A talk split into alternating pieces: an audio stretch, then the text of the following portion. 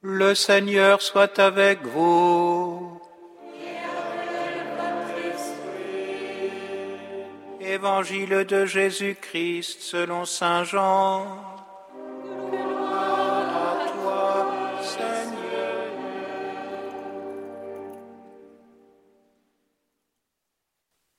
Au commencement était le Verbe, et le Verbe était auprès de Dieu, et le Verbe était Dieu. Il était au commencement auprès de Dieu.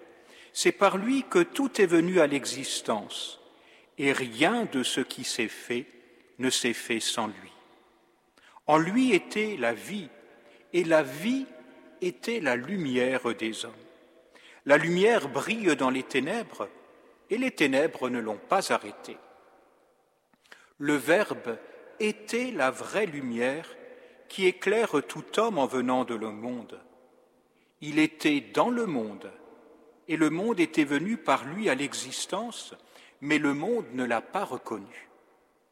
Il est venu chez lui, et les siens ne l'ont pas reçu. Mais à tous ceux qui l'ont reçu, il a donné le pouvoir de devenir des enfants de Dieu, eux qui croient en son nom. Ils ne sont pas nés du sang, ni d'une volonté charnelle, ni d'une volonté d'homme.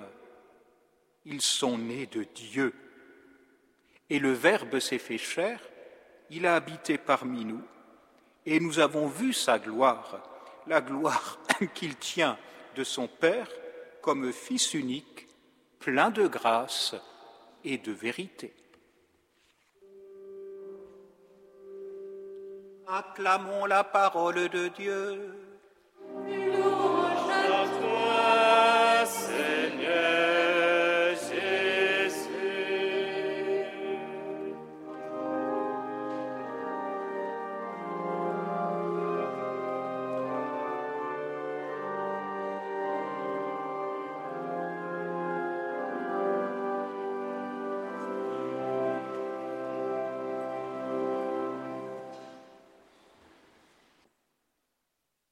Frères et sœurs bien-aimés dans le Christ, chers auditeurs de Radio Maria, en ce saint jour de Noël, veillons, continuons à veiller pour nous apercevoir qu'en se faisant homme, qu'en se faisant l'un de nous, Dieu veille sur nous.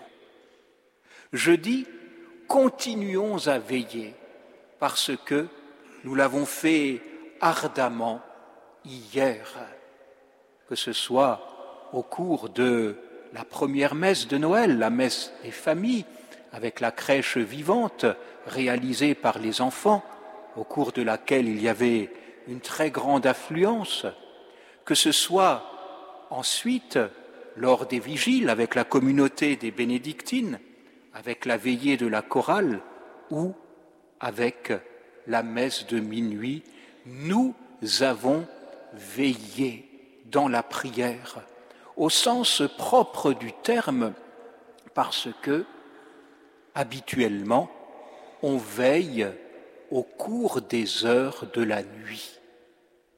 Oui, déjà hier soir, je disais que nous veillons, profitant de l'obscurité de la nuit, et du silence de la nuit pour réellement veiller, c'est-à-dire prendre le temps de s'arrêter, de se poser et mesurer ainsi la grandeur de l'événement que nous fêtons à Noël et qui pour toujours a changé en bien, empressons-nous de le préciser, l'histoire de l'humanité.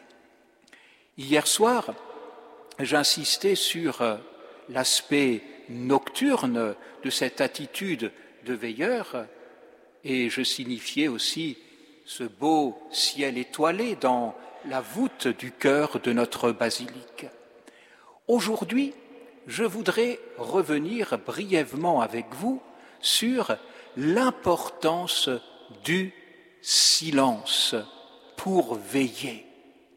En effet, l'évangéliste Saint Luc, juste après le récit de la Nativité que nous entendons au cours de la messe de minuit, précise que Marie méditait et retenait tous les événements de la vie de son Fils dans son cœur.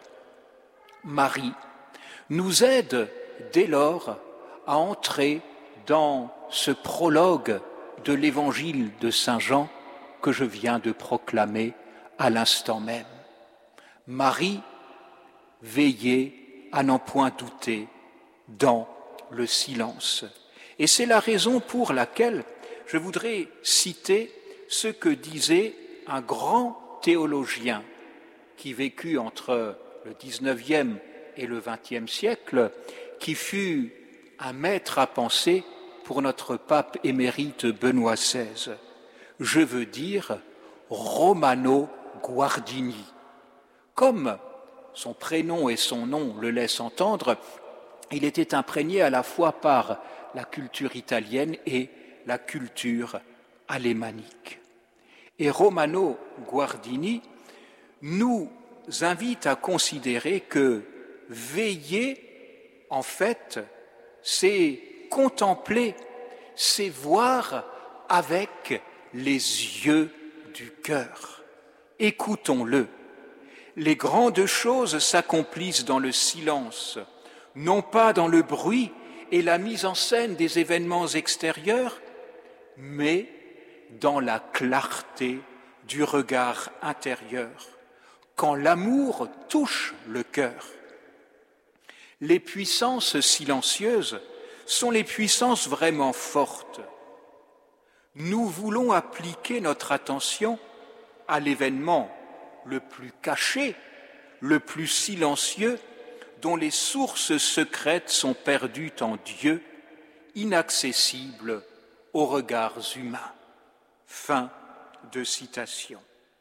Et précisément, cet événement le plus caché, dont les sources secrètes sont cachées en Dieu, c'est la naissance au milieu de nous du Fils éternel du Père, du Christ Jésus. Écoutons aussi un grand théologien suisse, cette fois-ci ami de Saint Paul VI, Maurice Zundel, qui revient sur l'importance du silence. Tout d'abord, Maurice Zundel cite la liturgie de l'Église qui nous dit Tandis qu'un profond silence enveloppait toute chose et que la nuit parvenait au milieu de sa course, votre Verbe tout-puissant, Seigneur, descendit des cieux et du trône royal. Et le théologien suisse de commenter Il n'y a que le silence qui révèle les abîmes de la vie. Les grandes œuvres de Dieu sont le fruit du silence. Dieu seul en est témoin, et avec lui, ceux qui voient de l'intérieur, qui font silence et vivent de la présence du Verbe silencieux, comme Marie qui retenait et méditait ces événements dans son cœur. L'éternelle parole est le Verbe silencieux, et Marie, sa mère, se fait disciple du Verbe. Elle écoute, elle adhère, elle se donne, elle se perd dans ses abîmes. Toutes les fibres de son être retentissent de cet appel Fais-moi entendre ta voix. Marie donne audience au Verbe silencieux, l'unique vérité la chair peut alors devenir le berceau de l'éternelle parole. Fin de citation. Oui, chers amis, avec la bienheureuse Vierge Marie, le modèle de la contemplation, avec la Vierge du silence, veillons, contemplons, adorons pour nous apercevoir qu'en se faisant homme, qu'en se faisant l'un de nous, Dieu veille sur nous à chaque instant. Contemplons le Verbe fait chair, qui est la lumière véritable qui entre dans le monde et que les obscurités qui semblent régner sur la terre ne sauraient éteindre. Le Verbe est la lumière, nous dit l'apôtre et évangéliste Saint Jean. Il est la lumière qui illumine l'homme intérieurement sur la beauté, la grandeur de sa vocation humaine. Rappelons-le en ces temps où cette dignité de la personne humaine est si souvent bafouée, que ce soit à cause de la guerre, à cause de la violence. Et dès lors, veillons pour tous ceux qui sont obligés encore de subir la violence en Ukraine, en Israël, en Palestine, dans le territoire de Gaza. Veillons, prions pour que dans notre société, la dignité inaliénable de toute personne humaine créée à l'image et à la ressemblance de Dieu soit reconnue et respectée depuis les premiers instants de la conception humaine jusqu'aux moments ultimes de l'existence sur cette terre, de la fin du pèlerinage terrestre. Veillons avec un cœur vigilant, prions pour toutes ces grandes causes de notre humanité aujourd'hui. Et puis, n'hésitons pas à contempler celui qui se donne, qui donne sa vie en plénitude, comme le dit Saint Jean, à ceux qui le reçoivent. Ceux qui l'ont reçu, il leur a donné de pouvoir devenir enfants de Dieu, entendions-nous à l'instant même. Je voudrais aussi attirer votre attention sur l'oraison d'ouverture de la messe du jour de Noël, qui réellement nous décrit la grandeur de l'événement de Noël. Je cite, Dieu qui a merveilleusement créé l'homme dans sa dignité et l'a plus merveilleusement encore rétabli, donne-nous d'avoir part à la divinité de celui qui a voulu prendre part à notre humanité. Oui, chers amis, veillons pour nous apercevoir qu'en se faisant l'un de nous à Noël, en se faisant homme, Dieu veille sur nous et nous dit que nous sommes précieux à ses yeux, que chacun chacune, nous sommes dans ce monde visage de Dieu, ou comme le disait la deuxième lecture, resplendissement de la gloire éternelle du Père. Alors, n'hésitez pas à prendre aujourd'hui encore un temps de prière silencieuse pour continuer à veiller pour rendre grâce à Dieu, pour vous émerveiller.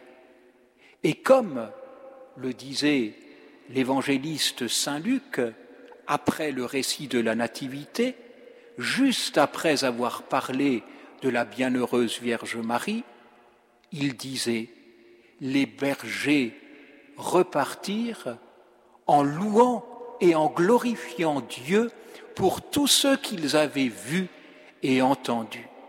Chers amis, avec Marie, veillons dans le secret et le silence de nos cœurs, avec les bergers, louons et glorifions le Dieu qui s'est fait homme pour que l'homme soit Dieu.